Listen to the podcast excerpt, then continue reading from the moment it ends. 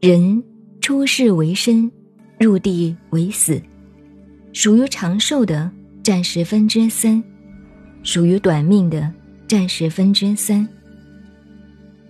人的过分供养生命，妄为而走向死路的，也占了十分之三。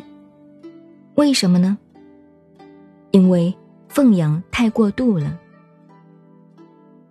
听说善于养护生命的人，在陆地上行走不会遇到犀牛和老虎，在战争中不会受到杀伤。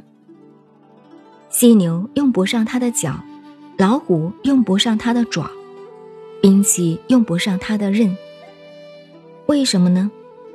因为它没有进入死亡的范围。